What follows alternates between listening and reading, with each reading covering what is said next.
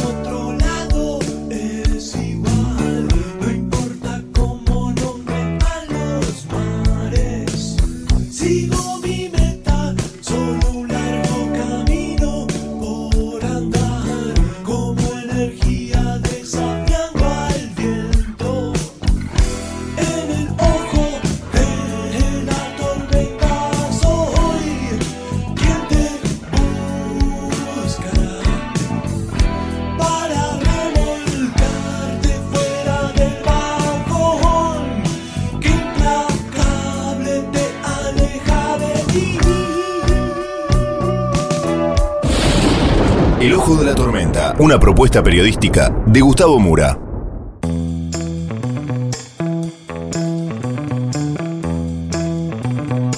Bienvenidos al Ojo de la Tormenta, el episodio de hoy, alquileres y consorcios en la era Milei. Vamos entonces con los temas del día de hoy en este breve sumario.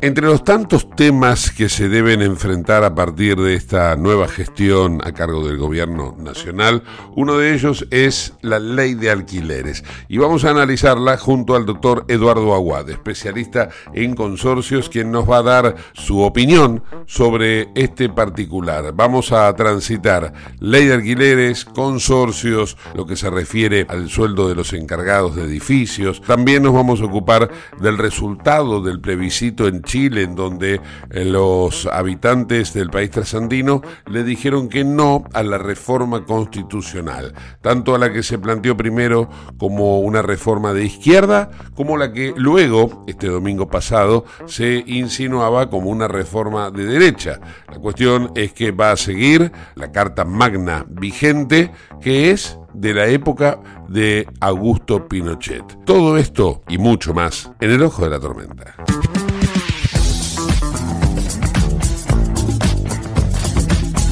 Auspicia este programa Autopiezas Pana. Más de 30.000 productos en stock y más de 30 años brindando seguridad para tu vehículo. No te olvides de visitarlos en la web pana.com.ar o llamarlos al 42504220. Autopiezas Pana, tu socio estratégico. Dirección Avenida La Plata 1933, Quilmes Oeste.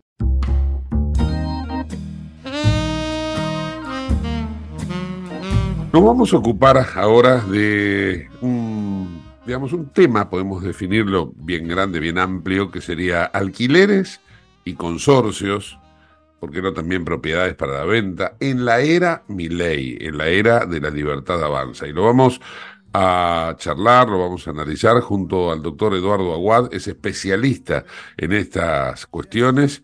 Y bueno, y está en línea. Hola Eduardo, ¿cómo estás?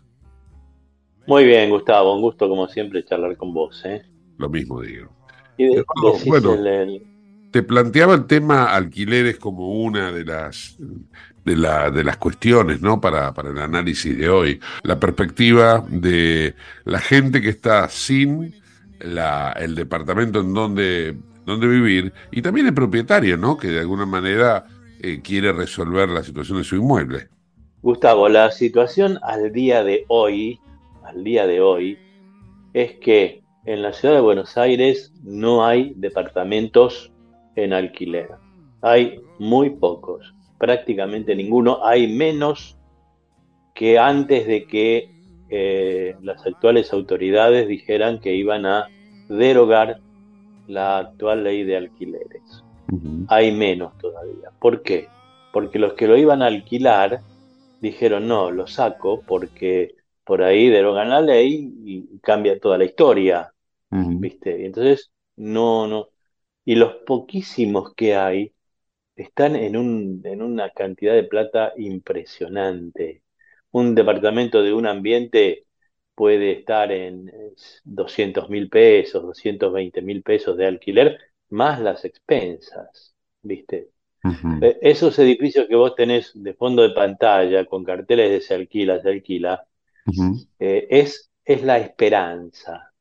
Entonces, la esperanza es que el, eh, el, gobierno realmente derogue la actual ley de alquileres que vino a perjudicar absolutamente a todos y que ya que hablan tanto de la libertad, que viva la libertad carajo y todo eso, dejen al libre albedrío de las partes la celebración de un contrato de alquiler. Porque de esa manera el dueño de un departamento le va a poner un precio y el, el futuro inquilino va a decir, no, flaco, este precio me parece muy alto, voy a buscar uno igual pero que tenga precio más bajo. Y va a encontrar otro con precio más bajo porque va a empezar la competencia entre los propietarios y el inquilino va a tener la posibilidad de decir, bueno, yo tengo la plata para iniciar el, contrato. A ver, ¿te bajás a este precio o me voy a buscar otro? Como, como era antes. Y nunca hubo problemas. ¿Y qué te hace pensar que va a ser así? ¿Qué me hace pensar que va a ser así? lo, que, lo que pasó durante años y años y años en, los cuales no existía esta, este engendro de ley que un día eh, se le ocurrió este, escribir a, un tal Lipovetsky, a quien yo le dije, no cometas ese error porque va a ser gravísimo. Bueno, él pensaba que con eso iba a obtener un cargo especialísimo eh, en, el gobierno y demás, y ahí lo tenés arrumbado en la provincia de Buenos Aires, al, tipo, ¿no? Este, hasta él dijo, hasta él mismo dijo, hay que derogar esta ley porque es un desastre, y la ley de la cual es, él, él es el autor, ¿viste? Pero bueno, estas son cosas secundarias. El tema es que se derogue y que un inquilino no tenga que irse a vivir a la calle, como está pasando día tras día acá, Gustavo, porque se le venció el contrato. Viste, que se le venza el contrato, pero que al otro día consiga un departamento. Esto es lo que, lo que es deseable y esto es lo que, lo que tendría que suceder en nuestro querido país. No puede ser que salgas a la calle y te encuentres con cada, cada noche más gente durmiendo abajo de los puentes o en los cajeros automáticos o en, o en las puertas de los edificios. Eduardo, ¿e-, ¿esto eh, tiene que tener un tratamiento de ley nacional o es algo que se analiza en particular por cada distrito? Pregunto porque por ahí no, no. las realidades son diferentes, ¿no? La ley es nacional, porque es el Código Civil y Comercial de la Nación que hay mm. que derogar, eh, los artículos del Código Civil y Comercial de la Nación. Así que esto es nacional, esto tiene vigencia en todo el país. ¿Entendés? Entonces, y en todo el país hay problemas, Gustavo. En todo el país hay problemas. No hay departamentos en alquiler, no hay, porque claro, nadie quiere, eh, digamos, firmar algo que, que, que va a, influir en su vida de aquí a tres años para adelante. ¿Qué sabes lo que va a pasar dentro de un mes? Y vos te vas a arriesgar a meter, en muchos casos, el único capital que pudo ahorrar una familia, una persona, comprarse un departamentito para alquilarlo, te vas a arriesgar a que no te dé lo, que te da para ayudarte a llegar a fin de mes, te vas a arriesgar a hacer que durante tres años no te lo dé. No, para eso espero, dice. Espero, me aprieto un poco, pero espero a que aclare. Lo que pasa es que tarda en aclarar, porque hace mucho tiempo que dijeron, vamos a derogar esta ley, vamos, y no pasó absolutamente nada. Eh, Cuando se, se modificó en el Congreso, la modificaron para peor. Así que ahora lo único que se espera, lo que yo vengo diciendo desde hace meses, la derogación lisa y llana de este engendro de ley. Eso es lo que va a ayudar al mercado inmobiliario. ¿Hasta qué punto no tiene influencia eh, viste, vos hablabas de la libre competencia, ¿no? Pero, por ejemplo, entre los competidores también va a estar Airbnb, la posibilidad de, en vez de alquilárselo a una familia por X tiempo, lo alquilo temporalmente a un turista que viene con un cambio favorable, paga precio internacional y el dueño dice, y la verdad que me pagan en dólares además. Claro, pero para eso tenés que cumplir algunos requisitos, como por ejemplo que tu reglamento de propiedad de tu edificio permita hacer el alquiler temporario. Ajá, porque un edificio cuyo, el, destino de, las, de las unidades funcionales es vivienda o vivienda familiar, no se permite el, el Airbnb. Además, si se permitiera, por supuesto, tienen que estar inscritos en un registro que hasta hoy está, no sé qué va a pasar mañana, porque este gobierno no es amigo de los registros, no es amigo de, nada que tenga que ver con, con, la alguna, sí, con alguna regulación, ¿viste? Cosa que tampoco me parece eh, eh, demasiado, demasiado bueno para, para el tema de, de los alquileres, simplemente tiene que estar como antes de que se redactara esta ley modificando el, Código Civil y Comercial de la Nación y que hoy está en vigencia. Eh, tiene que volver todo para atrás. Esa sería la, única solución para millones de personas, Gustavo. Millones de personas. ¿eh? Hay mucha gente viviendo en la calle y no son gente indigente. ¿eh? La vez pasada había un señor en un, en un, colectivo que decía, eh, hace una semana que estoy viviendo en la calle con mis dos hijos porque se me venció el contrato y no encuentro para alquilar. Pero no era un señor indigente, ¿viste? No, encuentra vivienda para ir a, vivir. Claro, sí. Este es el drama. Sí, es un drama, es un drama urbano que se está evidenciando y que, bueno, por eso es que yo, yo planteaba el tema de hacerlo visible, porque pareciera ser que para a los ojos del gobierno no, esto no se está viendo. Y no es que le quiero caer al gobierno actual, digo, del gobierno también el saliente, porque no les importaba. Esta, ley, así como está, ¿cuánto lleva, Eduardo? Oh, lleva tres, tres años, casi cuatro. eso, y el, y el drama se, se viene cada vez agudizando más. Más, más. Por eso hay que hacer las cosas lo antes posible, porque no estamos hablando de un problemita, estamos hablando de gente en la calle, hombres, mujeres, niños, eh, animalitos, eh, porque los animales también son de la familia. Entonces, estamos hablando de la calle, la cruda calle, que eh, los días de frío te morí de frío y los días de calor te morí de calor y si llueve o hay una tormenta como hubo el, sábado, te la regalo estar en la calle, ¿eh? te la regalo porque debe ser espantoso, debe ser espantoso. A esto, a esta preocupación gravísima, sumarle el aumento de los precios, ¿viste? Porque, claro, te va a venir una factura de luz de 25 mil pesos, una factura de gas de 30, 40 mil pesos, ¿viste? Más las expensas, entonces, tener un departamento hoy en día no es para cualquiera, lamentablemente, cuando debió serlo.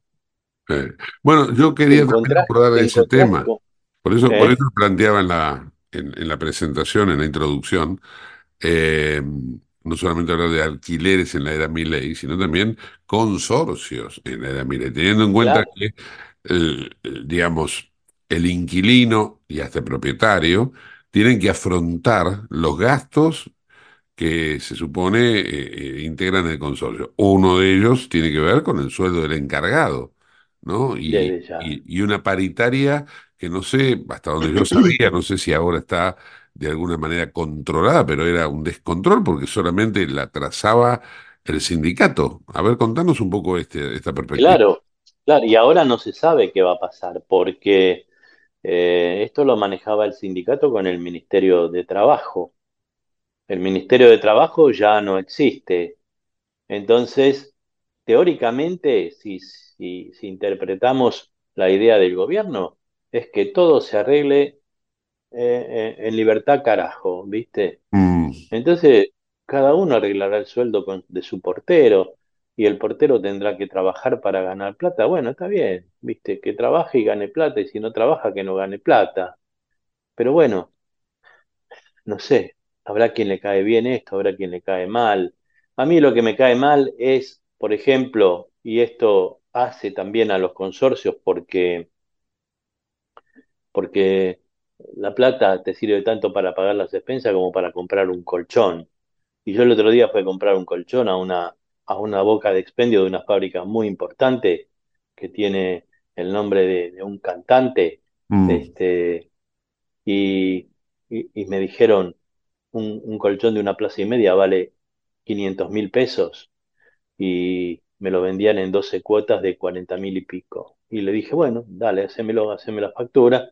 Me estaba haciendo la factura y llama por teléfono para ver en qué plazo de entrega tenían, porque yo le pregunté cuándo lo entregas. Llamo por teléfono y dice, averiguo en cuánto se lo entregan. Y le dijo, estoy vendiendo el un colchón tal, tal, tal, ¿cuándo lo podés entregar? No, no lo podés vender a ese precio. Hace cinco minutos subió ese colchón. Vale ahora un millón de pesos. Cinco minutos antes valía 500 mil. No es que me lo contaron, ¿eh? No, me no. pasó a mí. No, no, eh, de hecho ayer eh, también gente que está vinculada a la distribución de alimentos, eh, le llegó una circular en donde lo que se dice es lo siguiente, el precio de venta es el precio de venta al momento del pacto de, del intercambio de dinero. No es el precio de venta que vos ves en, no sé, en una lista de precios o que podáis tener en, en, una etiqueta en, la, en, el mostrador. No. Es, me lo voy a llevar, bueno, en este momento vale tanto. vale tanto, claro. Hoy, hoy en, no sé cómo terminará el día, ¿no? Pero el dólar hoy en este momento está por encima de los mil y había arrancado la mañana por debajo de los mil. Entonces, ¿cómo, cómo, cómo, o sea, ¿cómo explicamos al momento de la transacción comercial eh, el valor que a la mañana tenía? Bueno, ¿sabés qué es una cosa? Esto, vos que también tenés más o menos la, la misma edad que tengo yo, que nos remeda de alguna forma. Un poquito menos, pero sí. Nos, nos remeda a la hiperinflación. Y sí, y sí evidentemente. Eh, hiperinflación conducida, conducida porque es lo que, bueno, pero eh, si, vamos a hablar de política, eh, Gustavo, yo digo, esto es lo que la gente votó, ahora hay que bancárselo, el que lo votó se lo banca y el que no lo votó, esto, no es lo que, esto no es lo que la gente esto no es lo que la gente votó. Esto es el resultado de 25 años de rifar a la Argentina. esta es la realidad. Ahora se está tratando de enderezar un rumbo.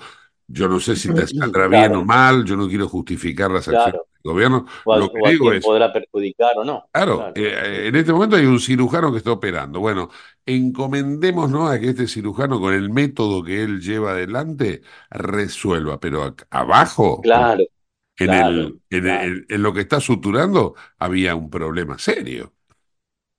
¿Y sabés cuál es el resultado de todo esto eh, para los consorcios? Que la gente dice, con todo este quilombo que hay en, en, mi bolsillo, ¿qué hago? ¿Pago las expensas o cómo? Ah, claro. Y la respuesta, la respuesta es obvia. Eduardo, en este momento estoy viendo en las pantallas de, de acá de, la redacción, estoy viendo cuánto está el precio de, por ejemplo, de, la carne, ¿no? ¿Vos querés comer hoy la para cuatro? 25 mil, 26 mil pesos. ¿Quién puede pagar? Con sueldos de 200. claro, 25 mil pesos la, carne sola, pero después tenés que contar el resto, el carbón, el, pan, el pan vale fortuna. Y bueno, por eso te digo, ¿viste? Un bife de chorizo, 8 mil pesos. Claro, claro, no. Estamos, estamos, en una, estamos en un momento muy complicado, muy complicado, y yo tengo miedo, eh, tengo miedo de el miércoles 20 lo que pueda llegar a pasar. Ojalá que sea todo en paz, ojalá que, que todo se desarrolle normalmente y bueno, y que no haya provocaciones de ninguno de los, lados, como para que todo se desarrolle dentro de los cánones y, que no haya nadie que salga lastimado, perjudicado o lo que fuera. Ayer decíamos acá en el programa que lo que se viene es un choque de trenes. Son dos posiciones enfrentadas y que, bueno, como vos decís, ojalá que logren frenar a tiempo las dos locomotoras.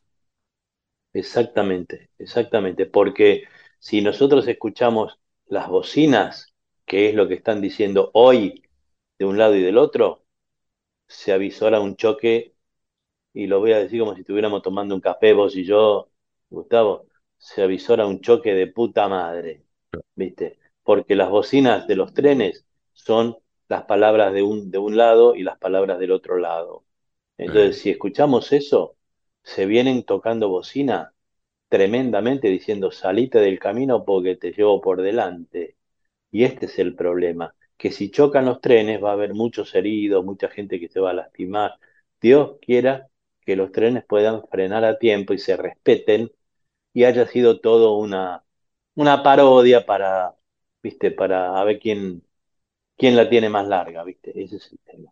Sí, la metáfora para cerrar la nota, la metáfora del choque de trenes eh, tiene que ver con la convocatoria hecha por las organizaciones sociales mañana, que van a marchar y van a cortar eh, el tránsito contra el protocolo antipiquetes que propone la ministra Bullrich y el gobierno, ¿no? En definitiva, avalada, avalada ella por, por un gobierno. Ni, eh, más ni menos. Va a estar complicado. Eduardo, Agradecido por este tiempo, por este análisis y bueno, a la espera de ver cómo se resuelven las diferentes cuestiones que abordamos recién. Siempre quedamos en contacto, Gustavo. Hasta cualquier momentito a vos. Gracias por charlar y, un abrazo a tu audiencia. Antes, antes del cierre, cualquier consulta que quieran hacerte sobre el tema consorcios, alquileres, propietarios, inquilinos, ¿cuál es la forma de comunicarse contigo? Hay dos, dos maneras. O al teléfono 49 82 20 24, o si no me buscan en las redes sociales, ponen Eduardo Aguad, Aguad es con W, A-W-A-D, y ahí aparece Twitter, Facebook, Instagram, bueno, todos esos lados. Eduardo Aguad, y ahí te va, te va llevando. Ahí estamos. Un fuerte abrazo. Abrazo enorme. Igual.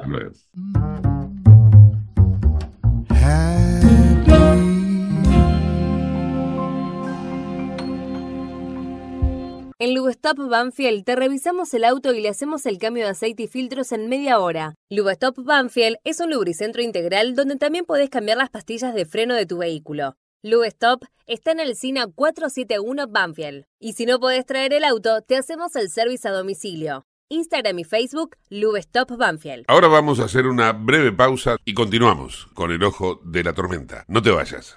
En el ojo de la tormenta yace un niño asustado. ¿Tenés Galicia? Tenés que saber algo. ¿Tenés alguna duda? ¿Tenés alguien que te escucha y te da atención 24/7? ¿Tenés ganas de hacer algo? Tenés muchos beneficios en lo que más te gusta. Tenés ganas de no hacer nada. Tenés una app para hacer todo desde el celular sin moverte del sillón de tu casa. Tenés, todo para vivir un día a día mejor. Tenés Galicia. Tenés Galicia.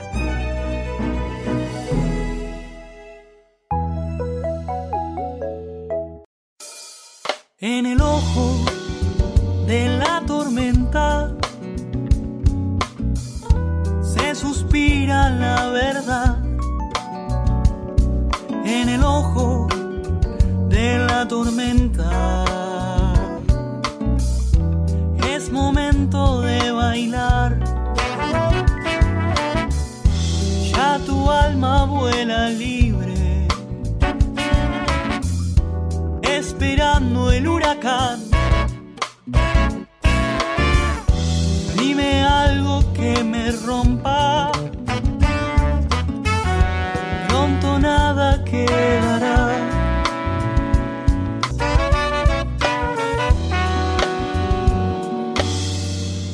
Este programa CRIBE. CRIBE es un centro de rehabilitación integral que está ubicado en Villa Ballester, provincia de Buenos Aires, certificados con normas de calidad ISOIRAM. El centro CRIBE ofrece, entre otras terapias, tratamiento de rehabilitación por ozono. La página web es www.cribe.com.ar, sino en facebook.com barra cribecom. CRIBE queda en Independencia 5182 Villa Ballester. Los teléfonos 4768-6774 o 4767-6296. CRIBE, Centro de Rehabilitación Integral Belepoc.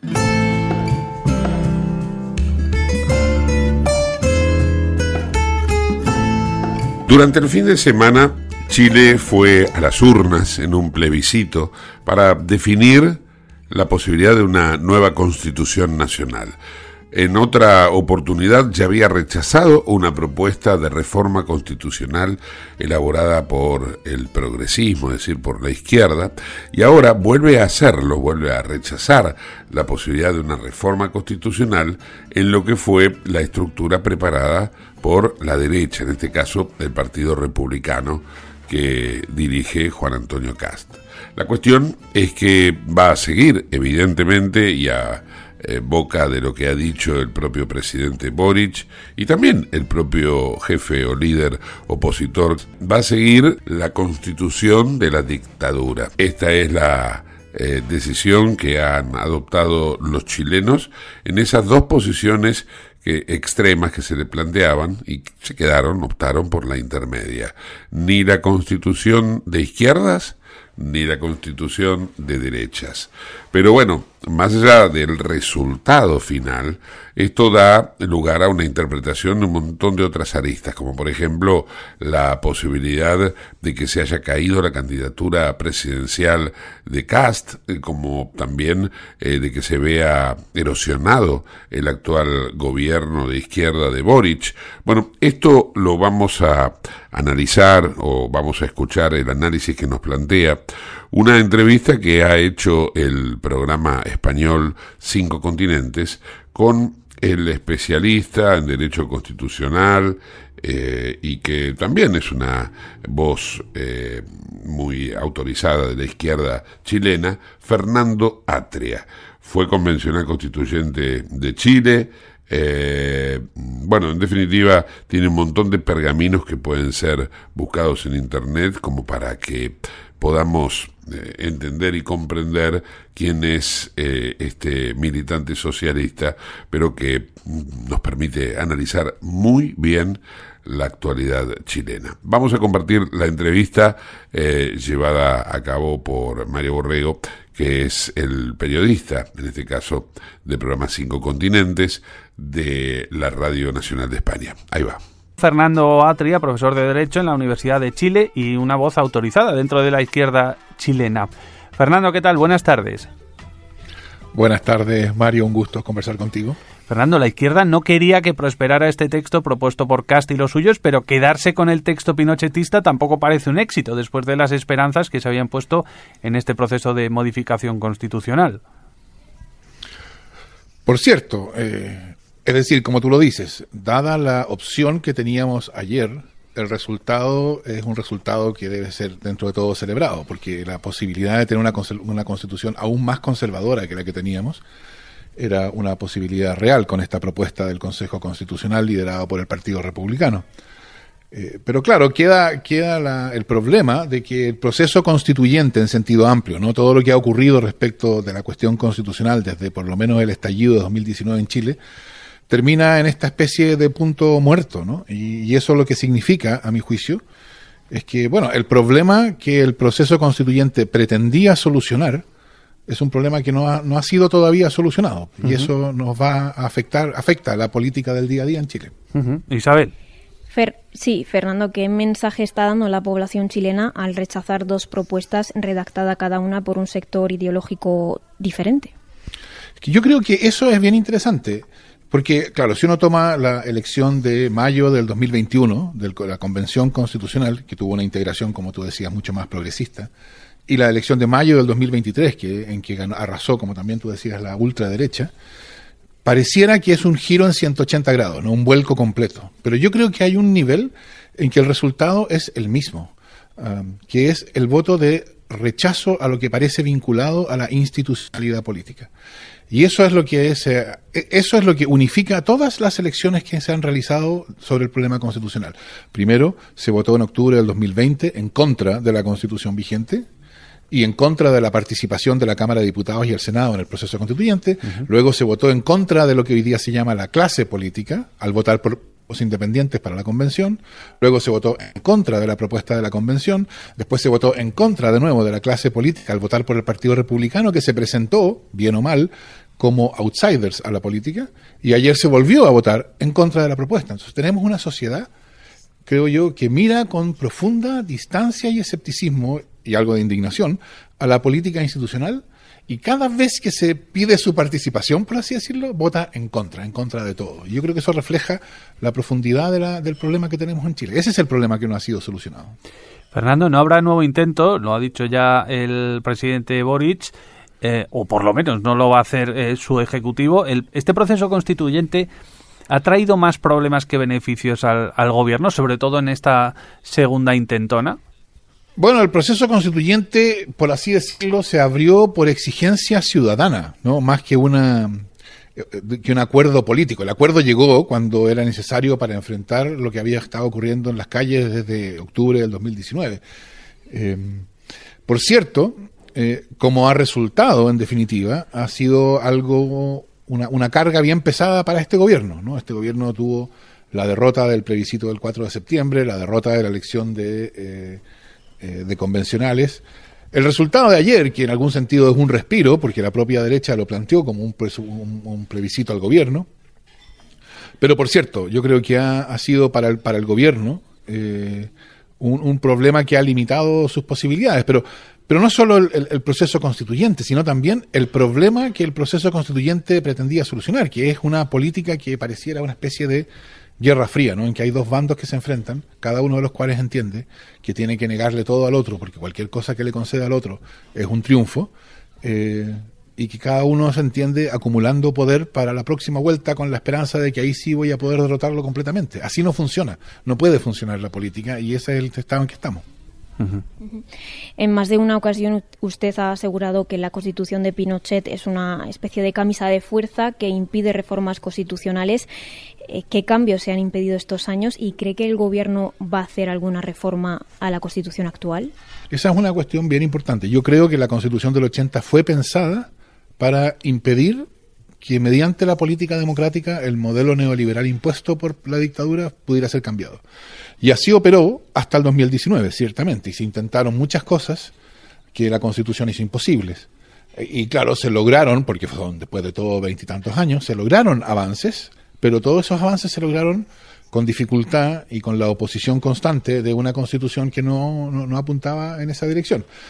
Ahora, lo que yo creo que ocurrió con esa constitución, con la constitución de 1980 en su, en su espíritu original, que era este espíritu de impedir la transformación, eh, eso se, creo yo, quedó en los hechos desahuciado desde el 2019. La Constitución, yo creo que, aunque, aunque jurídicamente sigue vigente, ya no representa un conjunto de normas al cual todos los actores políticos adhieren como, como un deber ser. ¿no? Eh, eh, y eso llevó a que en agosto del año pasado y en enero de este año, las últimas dos reglas importantes que impedían esas transformaciones, que eran, se, referían a quórums, parlamentarios para aprobación de la ley y de las reformas constitucionales, fueran dramáticamente bajados, de modo tal que en términos de esos mecanismos de neutralización política, la Constitución de 1980 ya no existe. Entonces, claro, el texto tiene continuidad con el texto aprobado en 1980 y en ese sentido no es un error decir seguimos viviendo bajo la Constitución de 1980. Pero políticamente lo que definía a la Constitución, creo yo, eran esos mecanismos para impedir transformaciones que, que fueron eliminados, el último de ellos en enero de este año.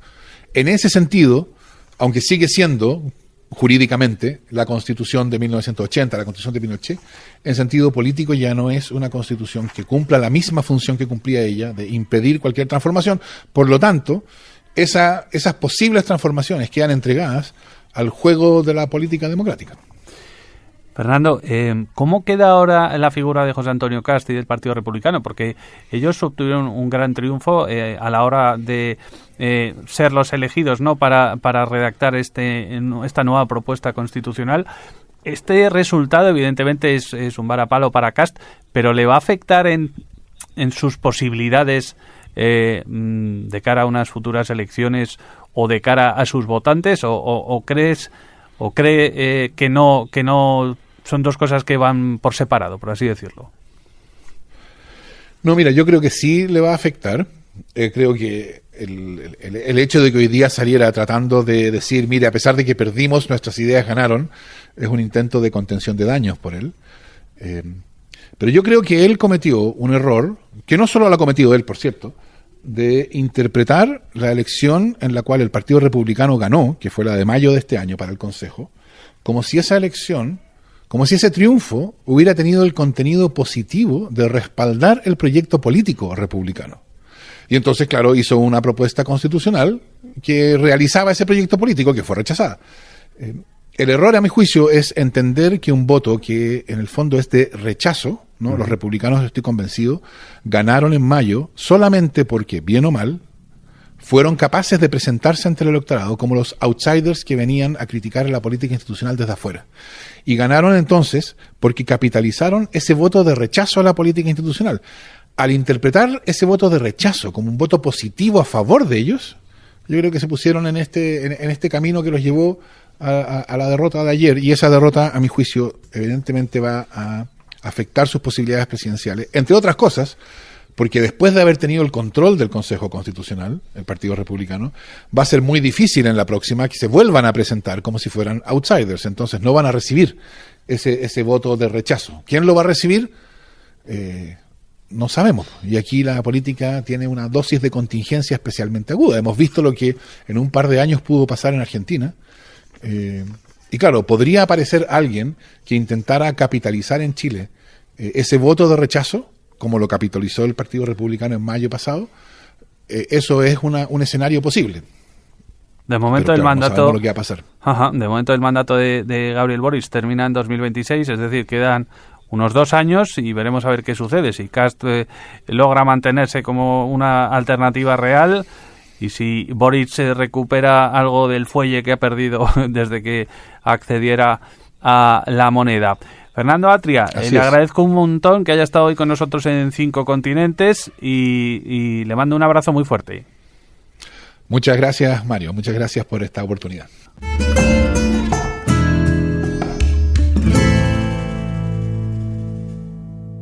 Te invitamos a conocer La Pampa, porque creemos en una nueva forma de viajar a un ambiente ideal para estos tiempos. Aire puro, bosques y fauna nativa, gastronomía gourmet, vinos patagónicos, pueblos con historias emocionantes. En La Pampa, seguro te relajás, seguro te emocionás, seguro disfrutás. Viaja seguro, viaja a La Pampa, portal de la Patagonia. Para el cierre musical de hoy, un temazo de El Cuelgue, esta banda que hace entre funk, jazz, candombe, bossa nova, hasta tango. Bueno, el cuelgue con Parque Acuático.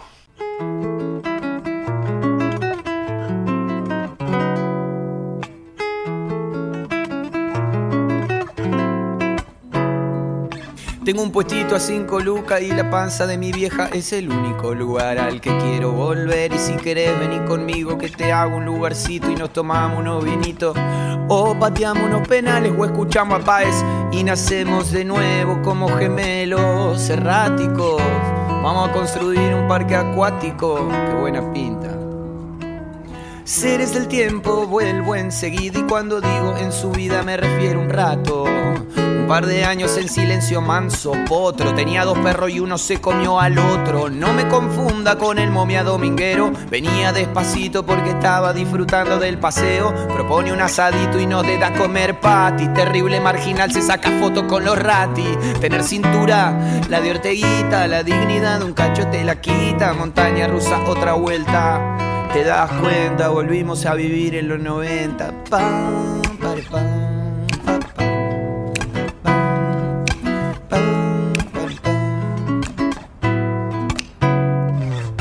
Terrible borrachín se chamullaba hasta su prima y al final de la noche está más duro que vivir en la Argentina. Me idealicé encima. Mirá, se roba solo, haga patria y sintonía fina. Siempre que me fijo son las 10 y 22. Lo otro que me gusta es caminar con vos y una entrañita. Viento de frente, plus cuan perfecte. Llega la noche y me pongo pillo y un movicón haciendo ruido en mi bolsillo por si las moscas troto. Qué buena pinta. Tener cintura, la de orteguita. La dignidad de un cacho te la da y otro te la quita. Y nacemos de nuevo como gemelos. Vamos a, construir un parque.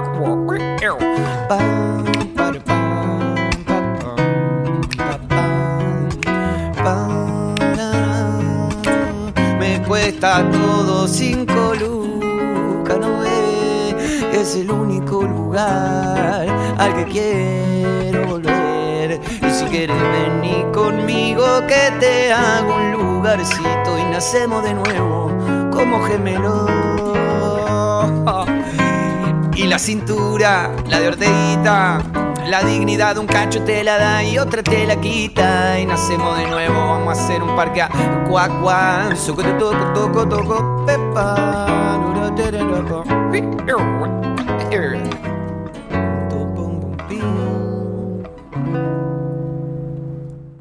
En el ojo de la tormenta